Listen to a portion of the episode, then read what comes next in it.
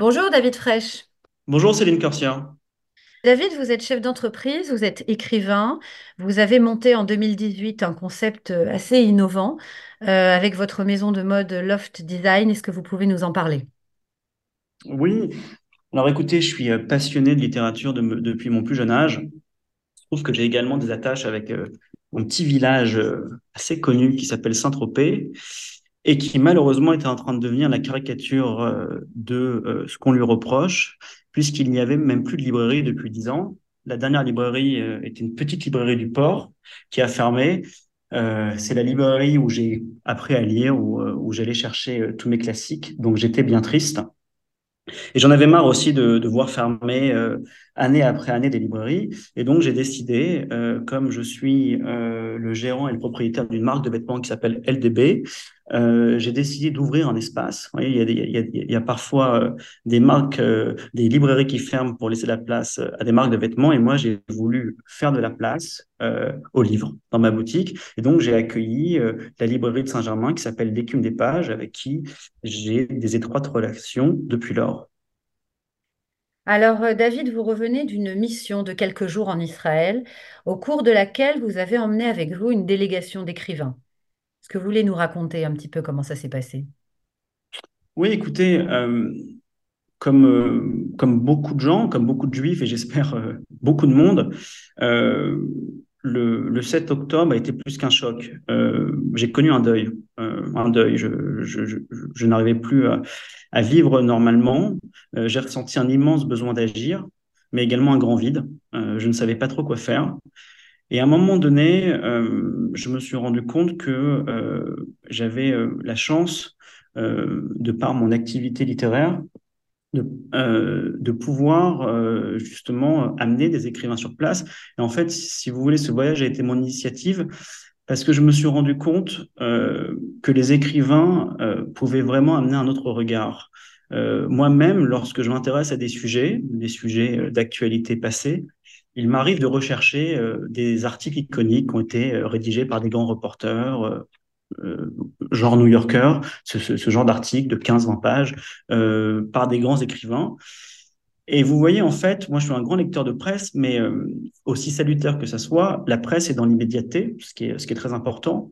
Et je voulais euh, qu'on puisse apporter un regard différent et également être dans un temps plus long, euh, que les articles ou voilà ce qui ressortira de ce voyage, bah, ça sera, ça restera, je le pense. Ça pourrait être des récits dans un livre, ça pourrait être justement des articles. Il n'y a pas de plan, mais en tout cas, je sais que euh, ce qui sortira euh, de la plume de, de, de ces écrivains à propos, euh, suite à ce voyage, restera dans un temps long. Alors justement, qu'est-ce que vous avez, qu'est-ce que vous avez vu pendant ce voyage? Où est-ce que vous avez été? Écoutez, malheureusement, l'organisation qui a, et j'aimerais les saluer, l'organisation qui s'appelle Elnet, qui fait un travail remarquable, euh, bah, malheureusement, ils sont habitués aujourd'hui. C'est-à-dire que les voyages sont rodés, et c'est euh, très, triste, donc ils, le font très bien. Euh, nous sommes allés au kibbutz de, de Kfar Aza, euh, nous sommes allés au cimetière de voitures, de toutes les voitures des jeunes massacrés du festival Nova. Nous avons vu également l'exposition qui a été faite pour, un travail mémoriel magnifique sur le festival Nova. Nous avons rencontré euh, des responsables de police, des responsables politiques. Nous sommes allés à la Knesset euh, lors de la commission euh, sur les otages. Nous sommes allés à Sderot, euh, qui, comme vous le savez, est euh, la ville euh, la plus au sud, enfin la grande ville la plus au sud d'Israël, qui a été totalement évacuée et qui est en fait une ville fantôme. À Sderot, nous avons vu les images du centre de police. Nous avons vu ces terroristes se précipiter sur une voiture. Alors, il faut savoir que en Israël, euh, dès qu'il y a euh, dès qu'il y a des roquettes qui sont tirées euh, par, par, le, Hamas, forcément les sirènes sonnent et les Israéliens savent qu'ils doivent qu'ils doivent se qu'ils, doivent aller dans des abris. On a vu ces images où où c'est ce, cette famille de, quatre personnes s'est précipitée dans un abri et sortie de sa voiture et les terroristes les ont tués et j'ai vu ces, ces deux enfants rester seuls sur, sur, le trottoir. Les, les terroristes n'ont pas eu le temps de les tuer, sinon je suis sûr qu'ils auront qu'ils auraient accompli leur sale besogne. Donc c'était euh, un voyage euh, extrêmement important qui, je pense, nous a tous changés. un voyage de témoignage.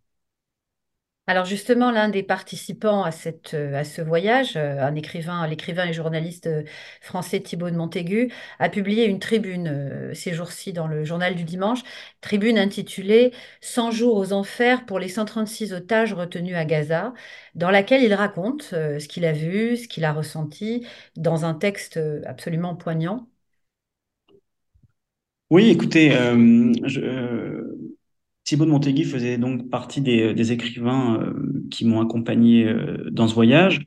Bah, vous voyez la, tribune de Thibaut de Montaigu que, j'ai trouvé, euh, oui, je vais dire le mot magnifique, est exactement la raison pour laquelle j'ai voulu faire ce voyage. Voilà, cet article-là, pour, vos auditeurs qui l'ont pas lu, Thibaut de Montaigu a concentré son travail sur les otages et quand vous le lisez, c'est voilà, c'est principalement euh, le, témoignage des discussions euh, qu'il a eues avec les otages et, autour des otages.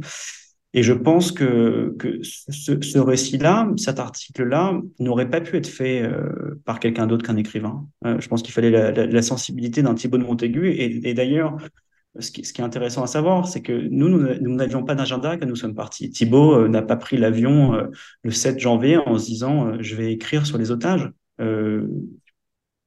il, voulait voir. Ce sont des gens.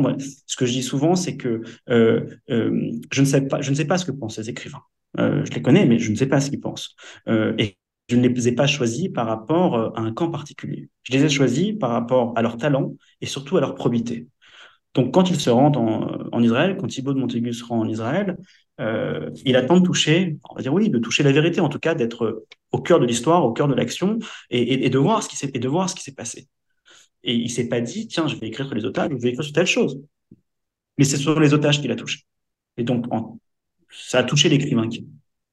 Et c'est pour ça que, quand j'ai vu cet article, bien sûr, il l'a écrit euh, là-bas, mais quand j'ai vu le résultat voilà, de cet article dans le dimanche, quand j'ai vu à la fois euh, les retours tellement touchés des Israéliens, mais également euh, les retours euh, bah, d'une population française, je, me suis dit que oui, que, qu'on avait fait quelque chose d'important. Hmm. Alors, Justement, vous avez vous-même publié à votre tour, dès, dès, votre retour le 14 janvier, un article dans La Tribune article intitulé Guerre du Hamas, conflit territorial ou guerre civilisationnelle. Pourquoi? Oui. Bah écoutez, pour moi, c'était fondamental euh, de pouvoir faire passer ce texte. Euh, d'ailleurs, c'est intéressant, vous voyez, vous parlez de, des deux écrits suite à ce voyage d'écrivain. on n'est pas du tout dans le même registre. le registre de la tribune que j'ai écrit, on va dire les choses, c'est une tribune de combat.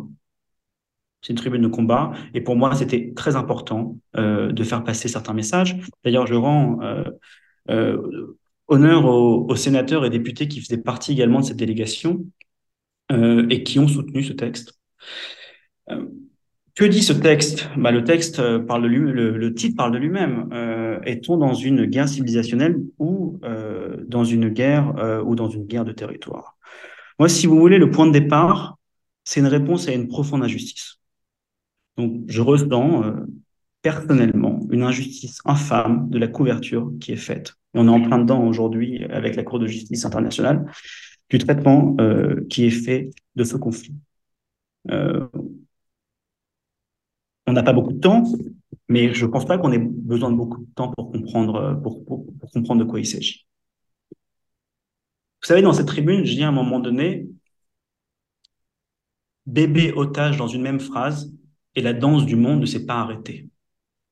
J'aurais pu rajouter bébé décapité, bébé dans un four et la danse du monde ne s'est pas arrêtée.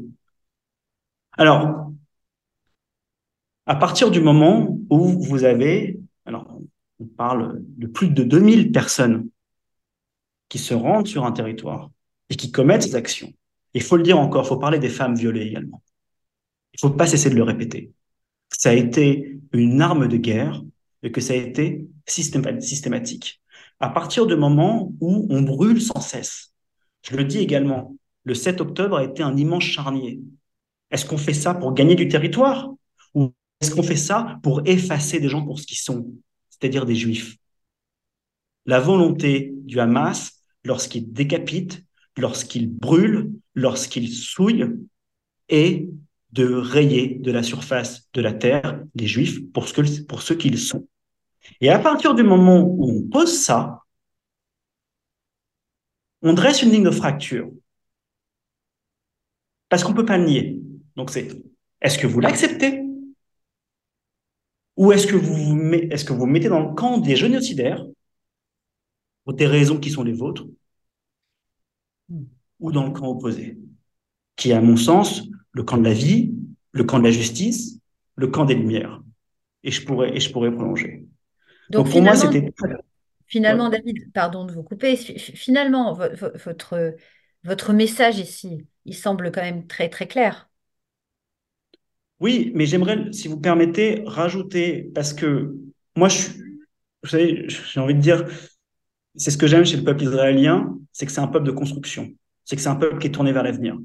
Et moi également. Donc, vous disant ça, je vous dis pas, ben dans ce cas-là, le problème euh, de Cisjordanie et de Gaza est réglé, il faut les évacuer. Non, non. Ces deux peuples sont destinés à, à, vivre côte à côte. Côte à côte, ça ne veut pas dire ensemble, ça ne veut pas dire qu'ils sont obligés de s'aimer, mais ils sont obligés de vivre côte à côte. C'est mon opinion qui n'engage personne. Hein. Mais à partir du moment où ces peuples vivent côte à côte, bah, c'est compliqué de vivre à côté de génocidaires. Je pense que le peuple israélien, les dirigeants israéliens ne peuvent pas, ne, l'accepter. Donc, si vous voulez, l'autre message de cette tribune, à mon sens, et, qui me semble important, c'est de voir comment on peut ne pas, pas éradiquer tout de suite, mais en tout cas inverser cette spirale de la haine. Et voilà, il y, a, plusieurs choses qui m'ont marqué durant ce, voyage notamment. C'est le rôle de l'entité de l'ONU qui s'occupe des réfugiés palestiniens à Gaza, l'UNRWA. Quand on voit, j'ai vu euh, leur, leur cahier, les cahiers d'écoliers, où chaque, où chaque occasion est une opportunité de diaboliser le juif. À partir du moment où, vous avez ces, ces documents d'éducation, ces documents scolaires, comment pouvez-vous bâtir la paix? C'est impossible. J'ai vu ces petites mitraillettes en bois, euh, conformes de Kalachnikov, qu'on offre aux enfants palestiniens. Et le, mais j'ai quand même envie euh, d'avoir un, oui, d'avoir une lueur d'espoir. C'est que, vous savez, moi, je, me sens très proche euh, du Maroc. Alors malheureusement, euh, la situation est compliquée aujourd'hui, mais j'ai vu avec les accords d'Abraham un changement des, des, des, des, mentalités. Et je, je pense aussi euh, euh, que les Émirats euh, ont changé leur manuel scolaire suite à leur entrée dans les à leur entrée dans, dans les accords d'Abraham. Donc vous voyez, et ça je suis persuadé, si vous voulez, qu'à partir du moment où ces actions sont posées d'en haut, je, je suis persuadé qu'il y aura des résultats. Alors ça va être long, mais il y aura des résultats. Mais Tant qu'on n'a pas compris ça, tant qu'on n'a pas compris, d'une part, qu'il y avait une volonté d'éradiquer, donc une volonté génocidaire, et que d'autre part, il y avait des actions très profondes qui étaient menées pour maintenir cette haine et ce programme génocidaire, on ne s'en sortira pas. Et, et, les Israéliens ne peuvent pas le régler tout seuls, ce problème. Ils ont besoin de la communauté internationale. Donc hmm. voilà, ce sont mes messages. Merci de votre témoignage. Merci à vous de m'avoir accordé du temps.